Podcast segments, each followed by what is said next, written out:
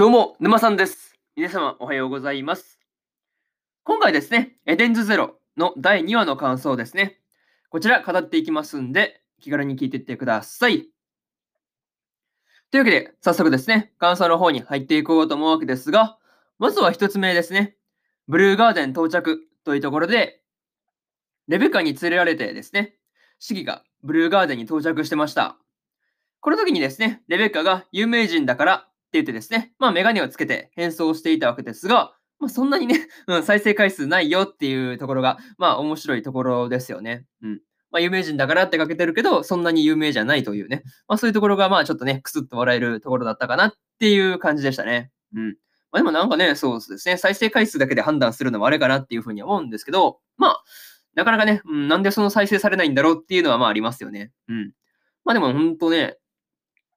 まあ、レベッカとかだったらもっと見られてもいいと思うんですけどね。うん。なかなか面白そうだなとは思うんですけど、まあなかなか、うん、そういうわけにもいかないというか、まあね、もっとすごい人いっぱいいるんだろうな、みたいな、うん、ところですね。まあすごい思ったという話ですね。うん。あとはね、こう、式のおじいちゃんが言っていたですね、あのマザーですよね。マザーの立体映像がギルドに、えーまあ、映し出されていた、まあ、わけですが、この時にですね、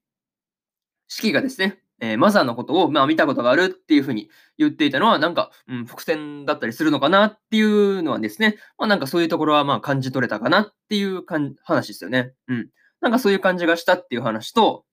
まあね、あのー、式がですね、この時にマザーを見たことがあるっていうふうに言った時に、周りの人たちからですね、まあ、あの、まあ、一斉にですね、まあ、笑われてしまっていたわけですが、まあ、何もね、うん、そこまで笑わなくていいだろ、笑わなくていいだろっていうふうに、まあ、思ったりはしました。またね、こう、なりふり構わずですね、こう、友達を作っていこうとする式がですね、まあ、うん、すごいなというか、まあ、もうちょっとね、こう、空気が読めた方が、まあ、友達作りやすく、作りや、作りやすかったって言った方がいいのかな？うん、作りやすくなったりするんじゃないかなっていうふうに思うんですけど、まあ、こう、すごいですよね。とにかく友達を作ろうとする、その、なんていうの？うーん、精神というか、まあ、そういうところはすごいなっていうのを、こう、改めてね、まあ、実感する場面でもあったなっていうのは、うん、この場面では、なんか思ったところという話ですね。とりあえずこれが一つ目の感想である、ブルーガーデン到着というところで、次、二つ目ですね。ハッピー誘拐事件というところで、冒険者ギルドをですね、出たところで、ハッピーが連れ去られるというね、まあ、事件が発生してました。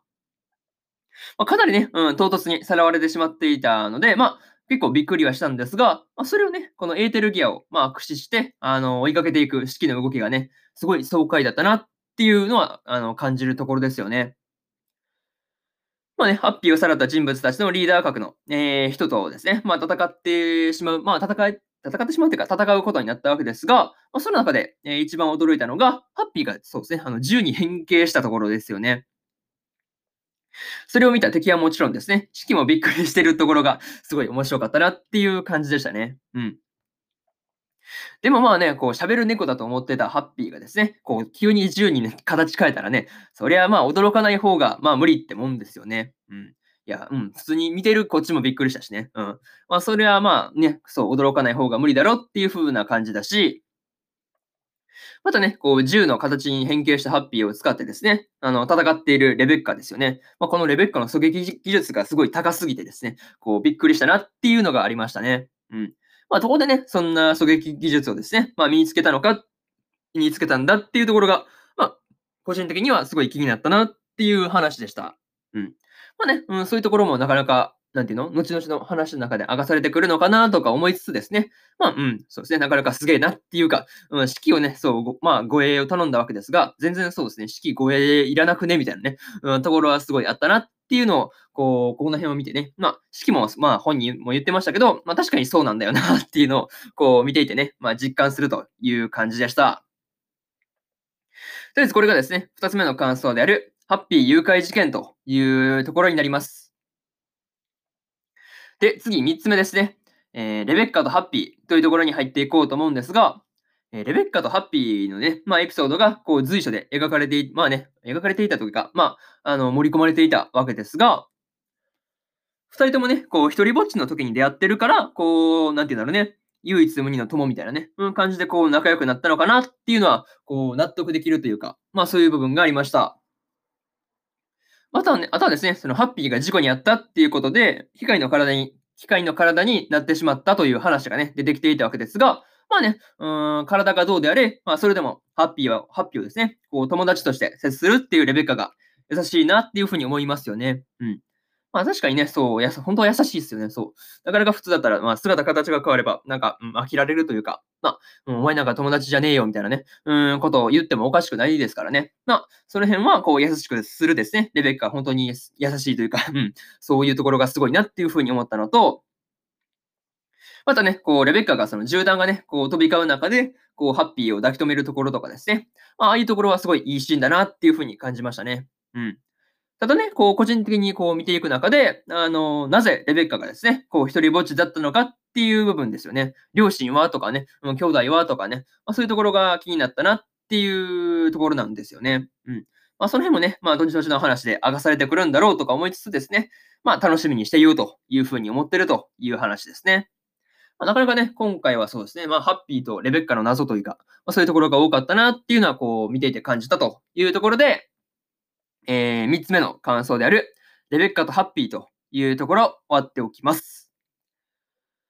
で、最後にですね、最後にというパートに入っていくんですが、今回ですね、サブタイトル通り、レベッカとハッピーの、まあ、友情の部分ですよね。ここに焦点が当たったようなね、話になってました。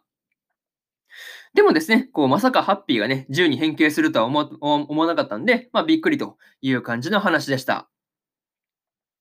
またですね、ラストでエルシーなる人物が、あの、式がグランベルを出たっていうことを聞きつけていたわけですが、まあ、彼女がですね、どんな風に式たちにですね、関わってくるのかっていうところもね、楽しみなところという感じですね。うん。いやー、そうですね。まあ、次回の話もですね、どんな展開になっていくのかっていうのが、もう今から楽しみですという感じで、えー、本日のですね、えー、まあ、本本日というか、まあ、今回のエデンズゼロの第2話の感想ですね。こちら終わっておきます。でですね、先週第1話の感想の方もね、喋ってるんで、よかったら聞いてみてください。っていうのと、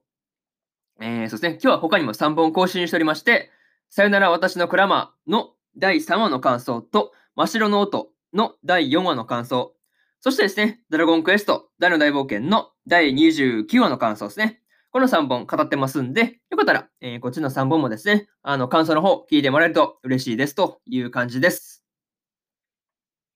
っていうのと、えー、明日ですね、えー、明日は3本更新する予定でして、雲ですが何かの第15話の感想とですね、戦闘員派遣しますの第3話の感想、そしてですね、スライム倒して300年、知らないうちにレベルマックスになってましたの第3話の感想ですね。この3本をですね、1、2、3と更新するんで、よかったら明日もですね、ラジオの方、聞きに来てもらえると、ものすごく嬉しいですというところで、本日、えー、1本目のラジオの方、終わっておきます。えー、以上、沼さんでした。それではね、次回の放送でお会いしましょう。以上、えー、ん？終わりますね。うん、それじゃあまたね。バイバイ。